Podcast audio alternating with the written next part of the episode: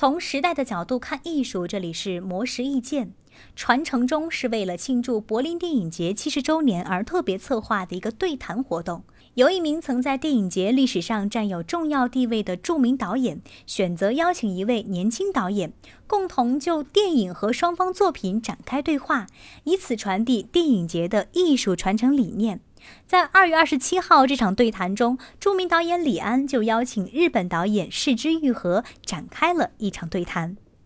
李安说自己之所以会选择市之愈合作为柏林对谈嘉宾，是因为自己并不认识很多著名的导演，所以当他接到通知的时候，就在琢磨要邀请哪位导演前来。而他在去年主持一个电影节的时候，正好跟市之愈合坐在同一张饭桌上，他觉得市之愈合看起来不错，自己又很欣赏他，于是就发出了邀请。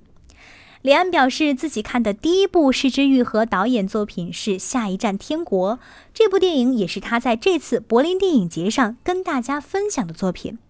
这部电影让他感觉很震惊，在看的时候就很想要了解导演是怎样拍出这部电影，最初的想法从何而来，是有什么特殊的情绪指引，还是想描述一幅群像画，或者试图邀请人们对此思考。李安觉得这部影片既独特又共通，干净而冷静，充满诗意。其中关于东方主题的许多思考，更是比自己许多年来探索的更多。